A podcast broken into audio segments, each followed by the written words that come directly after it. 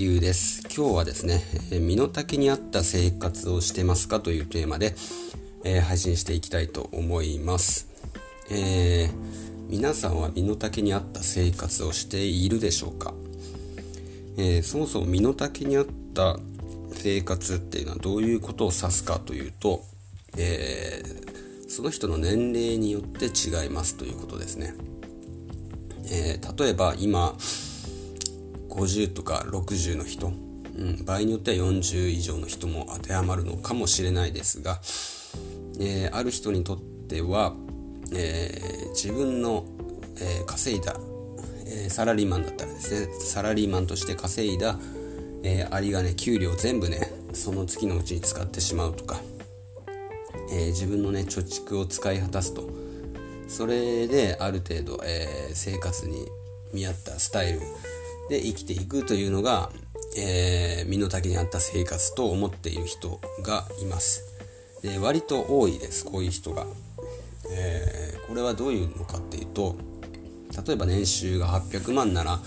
800万円の生活をするわけですよね、えーまあ800万あればまあ、うん。えー車は例えば軽じゃなくて普通車で、えーはまあまあまあまあ大きい車に乗っていると。で年収300万の人は、えーそのそれなりの車に乗っていると。あと、まあ、家もね、えー800万の人は、えー4000万とか5000万の家に住んで300万の人は、えーまあ、2000万とかそのぐらいの家に住むのかな、えーだったとしてでもねどっちも一緒なんですよこれは。あのー現金を使い果たしてしまっているという点で一緒であると。で例えば昔の人がですね、えー50とかの上司とかがですね50代の上司とかが、えー若者を見てすごい節約若者がすごい節約している生活をしているというのを見てですねもっと、えー若い頃は使えというふうに言ったりする方もいらっしゃるようですね。うんえーただそれはね、えーちょっと一昔前の、えー時代だからそういうことができたのであって、えこれからの時代人生100年時代と言われている時代ではそれは、えかなり難しいんじゃないかなというふうになってきていますで、え今ですね高齢者、えー年金ですね。年金は今のところ崩れてはないんですけど、えーそれはまだ、えーその65歳以上の、えー老人1名を数名で支えているっていう状況が成り立っているからです。今までもそういうことは成り立ってきた。ただ僕たちが、えー今の若い人たちがですね、えーそういう65歳以上になった時っていうのは一人の老人を一人の人が支えているような時代になってきます。というとなると大体もう破綻しているのはもう目に見えているということですね。だから年金制度が破綻している可能性があると。で、えーあとですね、えー昔の人は、えー退職金がしっかりもらえてたんですよね、えー平均して2000万とかもらえてた、えーわけでそういったのがもらえる時代ではもうなくなってしまったということでがもう一つですね。僕たちの時代にもうねその退職金というのを、えーもらえる可能性はもう低くなってきていると。それは途中で例えば解雇されたり、えー要はリストラですね。リストラされる可能性リスクも高くなってきているし、え実際に退職金っていうのもどんどんどんどん、えーほとんどの企業で減らしてきている減らされてきているという現状があるからですね。なので、えーまあその辺もかなりシビアに考えないといけないと。で要は今の、えー5060の人っていうのはそういう親を見てきて育ってきているので、えもらった給料を使使ってしまうっていうことに全く抵抗がないんですよ。むしろそれが当たり前だと思っている。でそれその、えー年収に応じた生活っていうのをしなければならないと思ってしなければならないというわけじゃないけど、えー見栄とかですね。えー、そういったのを考えた時にもう必ずねそういう風になってしまっていると。要は年収600万もらっているのに、え、車も持っていないとか、えー、マイホームを持っていないとかそれじゃあちょっとおかしいと思ってしまうわけですね。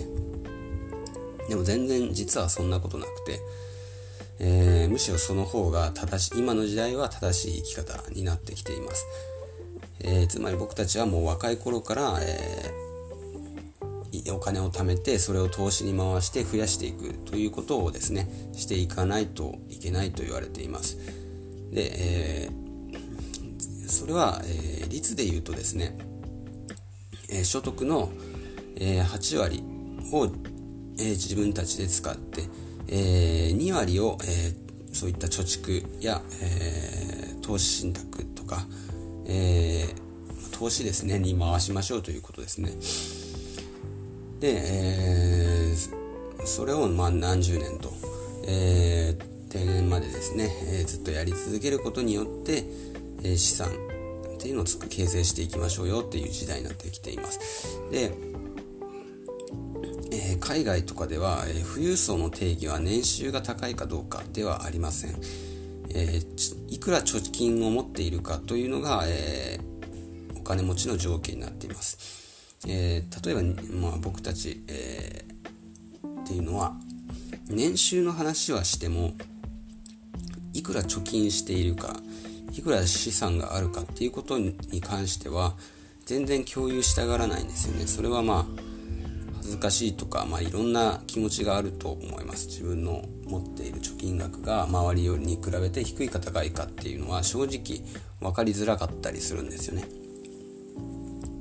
えー、まあ、例えば今の40代の、えー、貯蓄額平均的な資産の保有額っていうのは650万ぐらいだと言われています。でこれが高いと言えるのか低いと言えるのかはどうか分かりない分からないですけどまあ二極化はしているんですよね。ものすごく、え、貯蓄している人もいれば、えー、逆に全然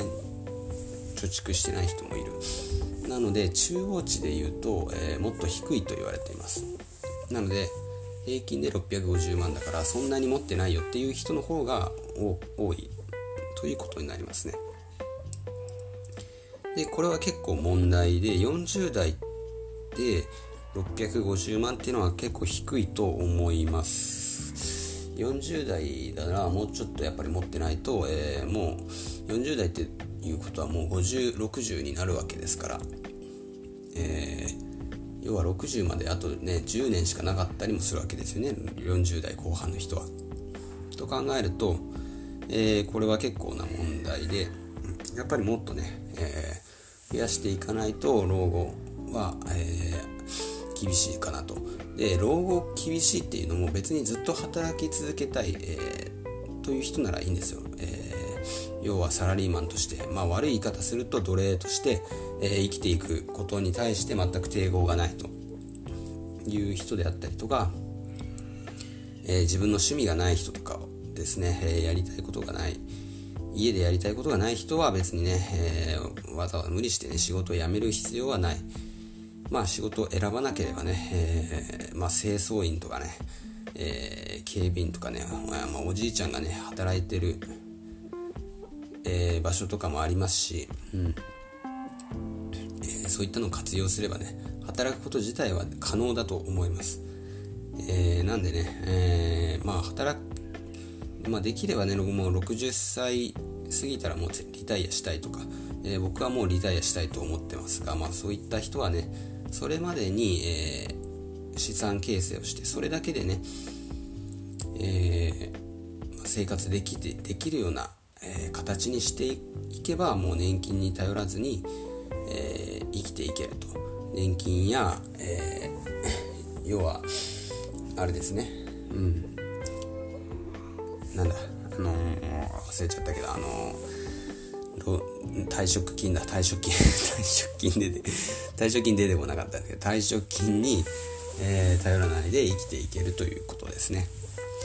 ということで今日の配信は終わりたいと思います。